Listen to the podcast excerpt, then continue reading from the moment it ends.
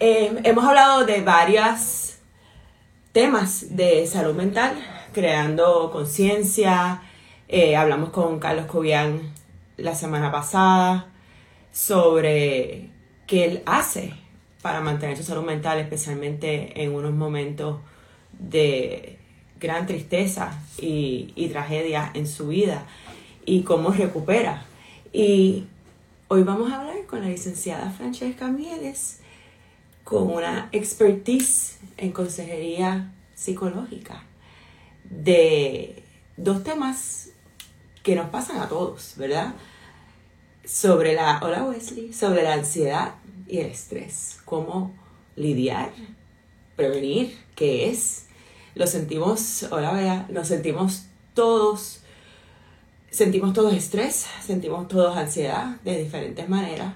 A veces nos paraliza, a veces las presiones y el estrés, como una persona como yo, que yo brego mucho con adrenalina, me empuja y, uno no debe vivir así, ¿verdad?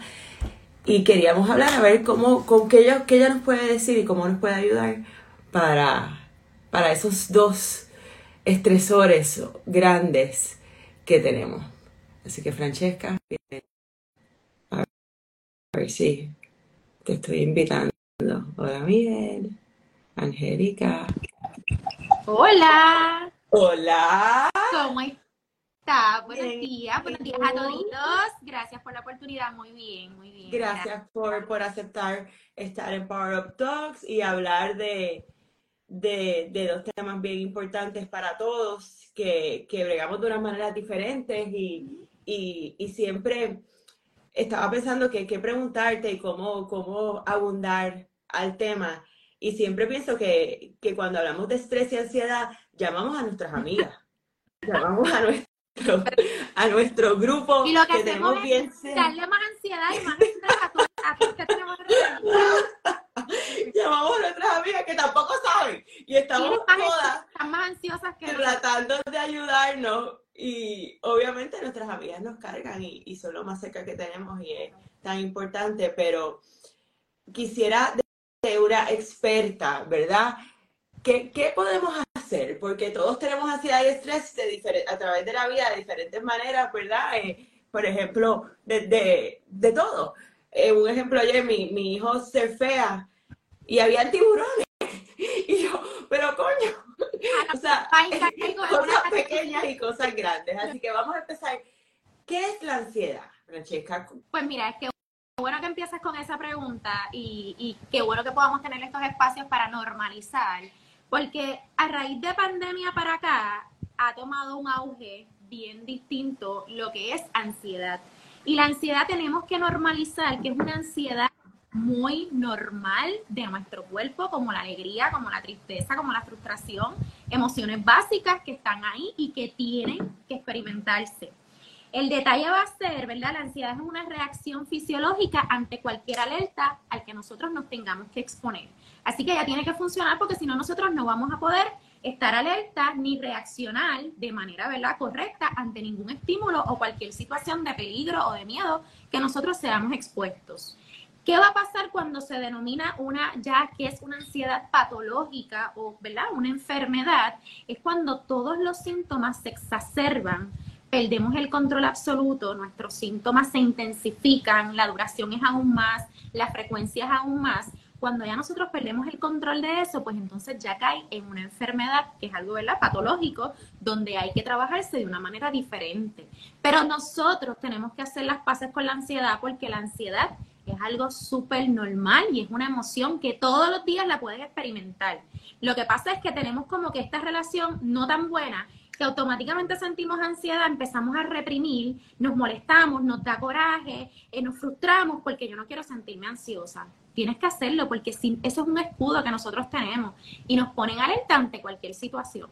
¿Qué tú tienes que estar pendiente cuando las palpitaciones se aceleran, cuando tú no puedes respirar, cuando tú sientes que las manos se te adormecen, cuando tú sientes que tu vida está en un constante ritmo que no te agrada, que no te sientes bien, pues ya ahí tú tienes que decir, cuando tu higiene de sueño se altera, no puedo conciliar el sueño, no puedo comer porque, como dicen, no me baja la comida de aquí, tengo una ansiedad que no me baja la comida, no puedo dormir. El, nudo en el estómago. El nudo en el estómago. Cuando ya tenemos esas cositas que nos hacen no estar bien, obviamente queremos calidad de vida. Cuando ya esas cositas no nos dan calidad de vida, es como que, ojo, ya tu ansiedad se, se intensificó, perdiste el control y entonces tiene que ser tratada de una manera, ¿verdad? Este, patológica. Y eh, a veces tenemos, cuando hablas de ansiedad patológica, y no, no, ¿verdad? no he estudiado esto, así que no sé, a veces tenemos momentos donde la ansiedad sube, pero después seguimos con nuestra vida y, y, completamente normal y quizás no es algo que hay que tratar. Pero ¿qué nos puedes decir, por ejemplo, para lidiar cuando, como te escribí ayer, que dije que nos creamos la película, por ejemplo, muchas de nosotros mamás que tenemos hijos teenagers que están saliendo, que si no nos llaman para atrás o nos vemos, empezamos, ay, chocó. Entonces, la película, ya uno piensa que están en yo no sé dónde. ¿Cómo, ¿Qué nos puedes ayudar para poder no irnos en la película de no, un poco normalizar si no me llama ahora, quizás me llamen 15 minutos? O sea, eh, eh, como controlar lo que puede pasar, el, el worst case scenario. ¿Cómo pudiésemos hacer algo así? Mira, esto es un ejercicio que yo hago siempre y es que a mí me gusta, número uno, que puedan identificar lo que es salud mental en tres pasos. La salud mental no es otra cosa que lo que nosotros pensamos y cargamos aquí dentro, lo que nosotros sentimos y cómo nosotros accionamos y respondemos al pensamiento y a las emociones. No te compliques con otra contestación de qué es salud mental. Si nosotros, nosotros claramente, nosotros no vamos a tener el control de los pensamientos, de las emociones y del comportamiento 100% porque no es real. Humanamente no existe. Pero cuando nosotros, por ejemplo, vamos a coger el ejemplo de que tiene hijos teenagers y que no me llamó, no me contestó, chocó, se fue para dónde, está, se metió qué, para dónde se fue sin mi permiso, vete, vete a la realidad de que tú pasaste por esa edad también. Y vete a, crear un poquito de conciencia cuáles eran las excusas que a lo mejor tú también le metías a tu mamá o por qué razones tú no contestabas. Y entonces te remontas un poquito ahí para validar el pensamiento irracional que está llegando. No es que no le permitas llegar, él va a llegar y está ahí porque es lo que nos pone en alerta a que a no dormirte y no estar pendiente de tu hijo, a lo mejor no decirle la canteletapa que por lo menos se le quede aquí algo y su superego trabaje durante la noche. Ese pensamiento va a llegar, el problema va a ser cuando yo me quedo en ese pensamiento y actúo ante ese pensamiento. Cuando tú detectas que es un pensamiento irracional porque tú no tienes el control, porque tú no sabes lo que va a pasar, haz ejercicios de respiración, Trata de hacer como que ground, espérate, la realidad de ahora, ¿cuál es? Él salió, está bien, hasta el momento no tengo una mala noticia, él me va a llamar, él va a estar bien, yo también hacía esto, déjame darle break. Ves como que yo sé que en ese momento es desesperante, pero ¿qué más yo puedo hacer? No me puedo ir a salir corriendo, a buscarlo, a perseguirlo, porque entre esa desesperación puede haber una desgracia. Claro. Entonces, si elevas el nivel tuyo de ansiedad a algo que tú no tienes el control, te da un patatú y también, y entonces no hacemos ni una cosa ni otra. O sea que entonces me encanta ese consejo porque es como un autocontrol o un auto, una introspección de detectas, ajá, detectas los pensamientos irracionales con cualquier cosa, ¿verdad? Eh, con cualquier porque eso nos, puede pasar en el trabajo, nos puede pasar con niños ellos, nos puede pasar, en mi caso, cuando se van a hacer fial y eh, llega la noche, en diferentes cosas. Detecta tu pensamiento irracional y normaliza, ¿verdad? Y, y como que baja de dos. Baja revoluciones. Y tu cuerpo tiene los Claro, y tu cuerpo produce esos neurotransmisores, como bien dijiste ahorita, la adrenalina está produciendo tu cuerpo constantemente y ella va a producir lo que tú necesitas para estabilizar. Y por eso se llaman, ¿verdad? Los neurotransmisores, que son los que nos dan ese balance de vida. ¿Y cuáles son los que conocemos inicialmente? La oxitocina, la dopamina, la serotonina, la adrenalina, el cortisol. Estos son, ¿verdad? Los básicos que siempre escuchamos por ahí, pero nosotros tenemos la capacidad hasta el momento, si no hay nada dañado, si no hay nada, ¿verdad?, que, esté patológico por ahí, que desconozcamos, se supone que tenemos la capacidad y las herramientas para nosotros poder nivelar.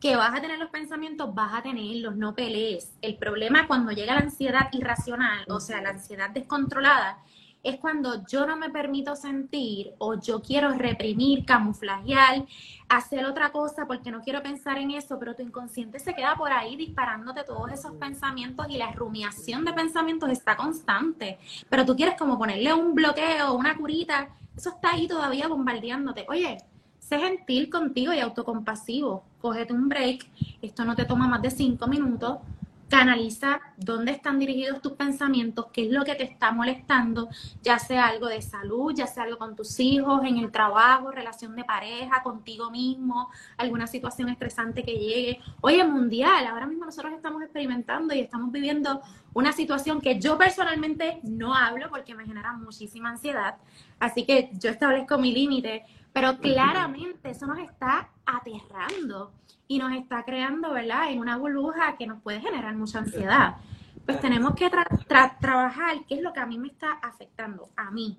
Tenemos que cuidar mucho de lo que nosotros permitimos entrar a nuestra cabecita.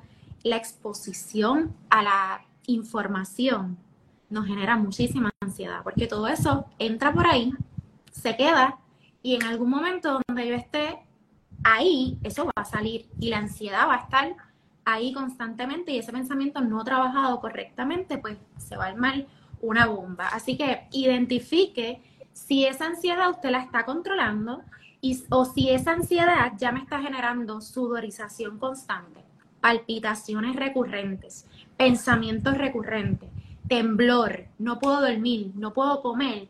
Ojo, tienes que salir corriendo a buscar ayuda. Definitivo. Eh, este, quiero terminar esta primera parte de la entrevista antes de empezar con hablar del estrés. Eh, resumiendo, normalicemos la ansiedad, nos pasa a todos, es una alerta. introspección cuando detectes algún pensamiento irracional, respira y, y, y, entiende, ¿verdad? Que, el, nuevo, el famoso baja respira y entiende que probablemente es algo normal piensa, piensa eh, entiende tu cuerpo y si esta ansiedad te está paralizando de alguna manera, palpitaciones, como acabas de decir, y otras cosas, pues busca ayuda. Y sé gentil. Herramientas, sé gentil y autocompasivo. Tenemos que practicar muchísimo la autocompasión. Herramientas básicas que puedes hacer todos los días para ayudar, ¿verdad? No necesariamente tienes que tener la ansiedad pico, pero cosas que puedes hacer para ayudar a tu salud mental y a, tu, a tus emociones, mantenerte haciendo ejercicio, meditar, mira, 30 minutos, 20 minutos, lo que tú puedas, sácale el mayor de los provechos. Hasta 15 minutos son buenos porque estás eh, ¿verdad? Eh, haciendo actividad física y es como Mi chica no para, Dios cuídamelo. Aquí tengo muchas mamás de teenagers. está, está fuerte. Eh, Francesca, quiero hablar ahora un poco del estrés, ¿verdad? Diferenciame ansiedad con estrés. Pues mira, el estrés también es una reacción fisiológica que nosotros tenemos, pero en este caso es, es una amenaza. Siempre el estrés va a ser una amenaza ante cualquier situación a la que nosotros estamos dando. Y en el estrés nosotros generalmente sentimos una tensión constante física o emocional.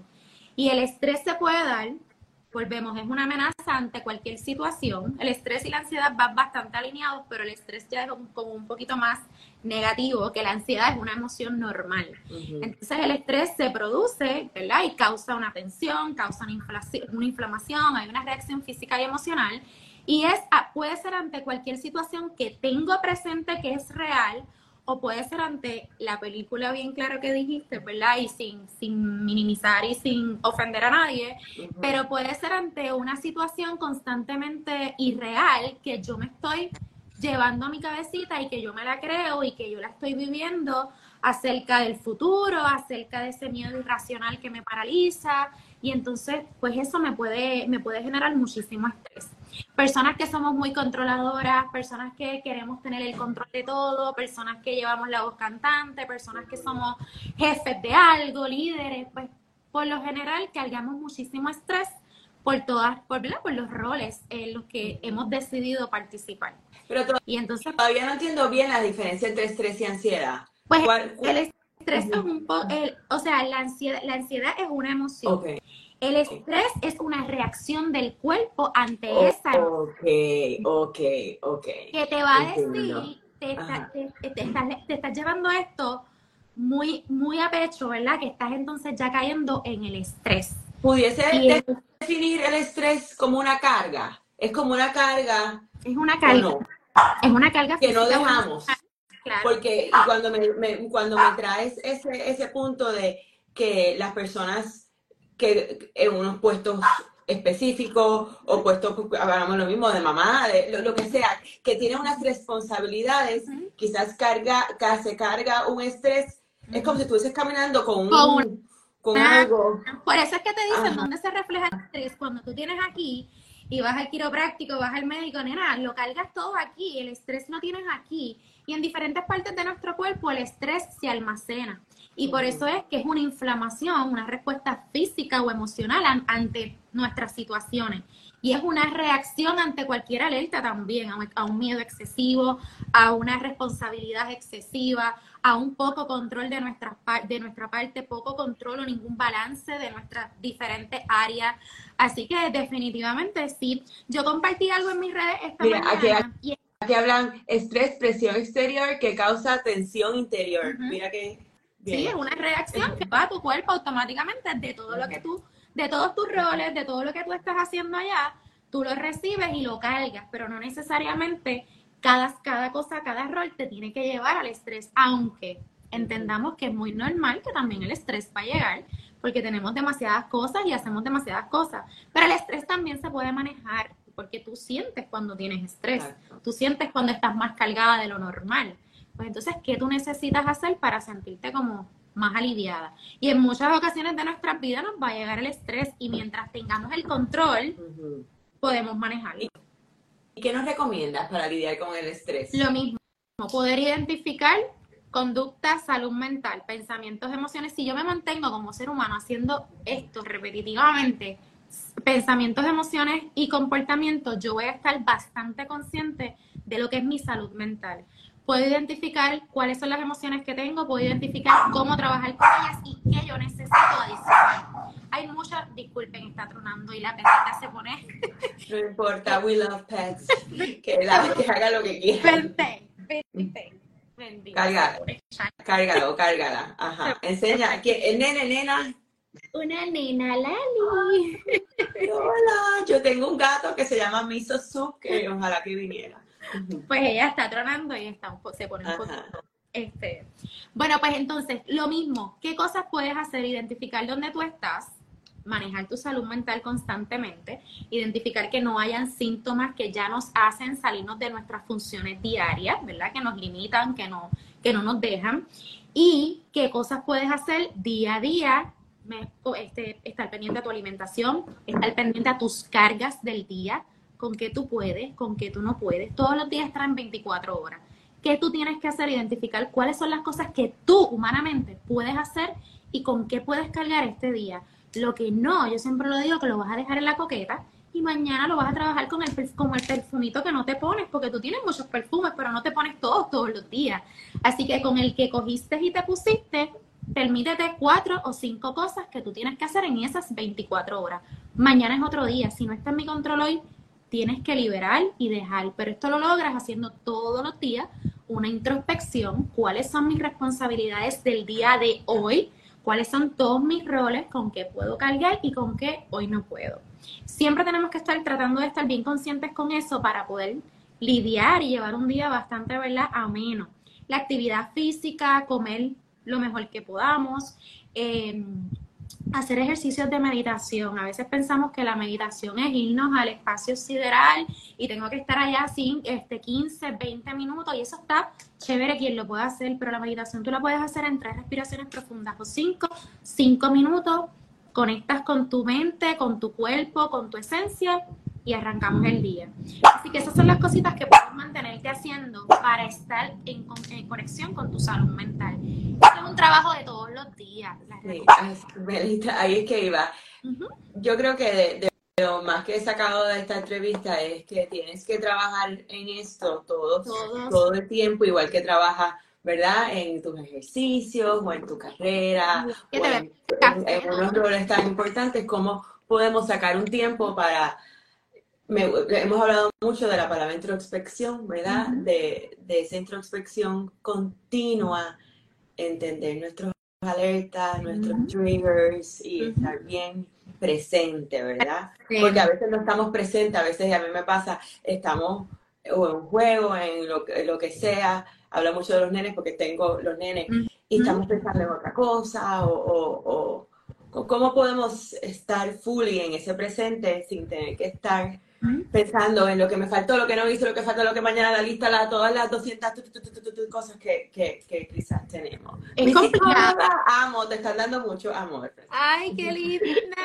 Gracias, gracias, gracias. Pues miren, la realidad es que una cosita de las que quería, quería enseñarles esto bien rapidito, porque a veces no entendemos lo que es la salud mental y no, no te enfoques ni en lo que hice. Esto Ajá. Es, eso es el cerebro, ¿verdad?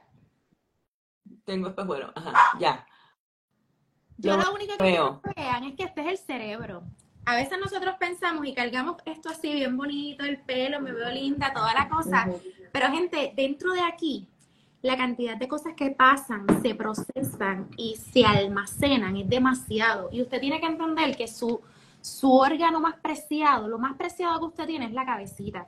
Y muchas veces no, no le damos el cuidado que merece porque no hay estudios tal cual que digan, mira, eh, tienes un problema en, la, eh, en el procesamiento de tus emociones tal cual se está afectando la amígdala por esta parte. No existe eso. Y muchas veces la credibilidad no llega porque no tengo algo que me compruebe en un laboratorio, esto está dañado. No, gente, no funciona de esa manera. Pero si eso no funciona, si eso no está, ¿verdad? En nuestro funcionamiento adecuado, todo en nuestro cuerpo se altera, se daña, así funciona nuestra vida, nuestros órganos sufren, nuestra salud física sufre. Así que a modo de prevención, porque finalmente no tenemos el control absoluto de que si cuido mi salud mental nunca me va a dar ansiedad, nunca voy a tener un diagnóstico en el área de la salud mental, eso no es lo que yo estoy diciendo, es prevención. Cuando usted le diagnostica un cáncer, Dios nos cuida y nos protege a todos, cuando usted le diagnostican diabetes, ¿qué usted hace? Buscar los mejores doctores para pasarlo de la mejor manera. Porque usted, ¿verdad? No nos tiramos en la cama a morir, no nos tiramos a que me coma el diabetes, a que no, buscamos lo mejor porque queremos tener calidad de vida. Pues eso es lo que hacemos cuando cuidamos nuestra salud mental. Y nuestra salud mental es el eje de todo. Así que hay muchas alternativas que las tenemos a la mano, están, son gratis, no tienes que hacer mucho, Simplemente estar un poquito más consciente de cómo tú te sientes, de cómo tú te estás enfrentando a la vida, de cómo tú estás. La mayor parte del tiempo estoy triste, estoy alegre, tengo coraje, me la paso peleando, el mundo me apesta. Vamos a identificar dónde estamos hoy parados y de ahí entonces decidimos qué, qué más yo tengo que hacer para cuidar mi salud mental y aportar mi granito de arena a esta hermosa sociedad que tanta paz y amor necesitamos definitivamente. Chica, no, no eh, increíble, tremenda manera de cerrar. Pero siempre yo acabo haciéndole tres preguntas a mis invitados. La primera, ¿qué, ¿qué sabes ahora que no sabías antes? ¿Qué le dirías a tu versión más joven? Wow. Definitivamente antes, y, voy a entrar en esto porque a lo mejor yo soy también víctima, antes yo no sabía, o yo soy psicóloga, psicológicamente que nos pueden estar pasando hasta que tú no las vives, no, como que no lo entiendes igual. Así que si yo recalco esto con tanta efusividad y todos los días hablo de esto con tanta pasión, es porque yo también he sido víctima, ¿verdad? De, de sufrir a lo mejor un ataque de ansiedad, de sufrir algo en el área de la salud mental. Y gente, no hay nada más cierto que real, real, que tu salud mental lo es todo. Y que si no la cuidas, te puedes ir y si lo puedes hacer a temprana edad, si lo puedes hacer desde tu comienzo, háganlo porque la vida pasa factura. Y al final del día ya hay muchas cosas que se fueron de mi control y entonces llegan cositas que no queremos experimentar. Así que yéndome por el área de la salud mental, que verdad siempre es lo, más que quiero eh, agendar y eh, enfatizar, que no es hasta que estamos ahí que ya no es una changuería, que ya no es que estás haciendo un show, que deja las ridiculeces, no, no, no, espérate ya esto me está pasando a mí. Esto real es lo que dicen los libros, es real. Así que cuiden su salud mental, que la cuiden en la manera que puedan hacerlo. Qué ¿Qué consejo, qué mal consejo te han dado? Alguien te ha dicho, mira, esto es lo que tienes que hacer y tú, pero esto no, ¿eh? Esos consejos, aunque vienen con cariño a veces, ¿no? ¿Qué, qué, qué consejo malo te han dado que, que nos puedes compartir y que no es lo que es? ¿Qué consejo malo? Mm. Mira, consejo malo no recuerdo ahora mismo, lo que sí puedo, a veces tienes personas a tu alrededor que tú le cuentas de lo que tú quieres hacer, que de, tu, de tu visión, de, pues, de, esa, de esa mente soñadora, y siempre tienen como que este obstáculo, ¿tú estás segura que tú vas a montar una oficina? Eso es caro.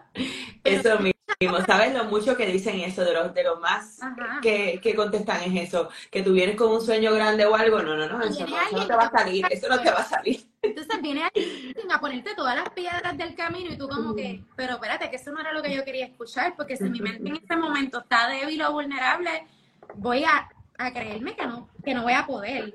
Pues, ese tipo de comentarios a mí me, ciertamente me molestan mucho y es como que tú puedes, tú estás segura que tú vas para allá.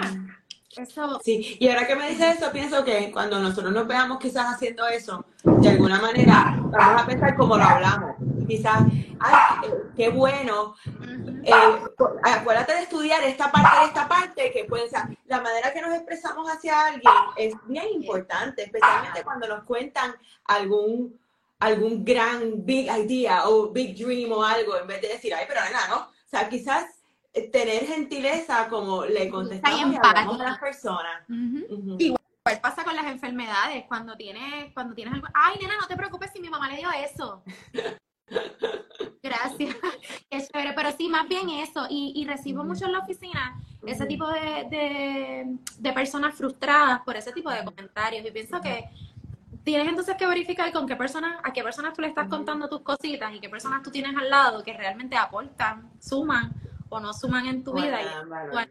valor. Y eso hay que ver. Y finalmente, ¿qué gran consejo te han dado, que has incorporado, que nos puedes compartir? Eh, wow, son muchos.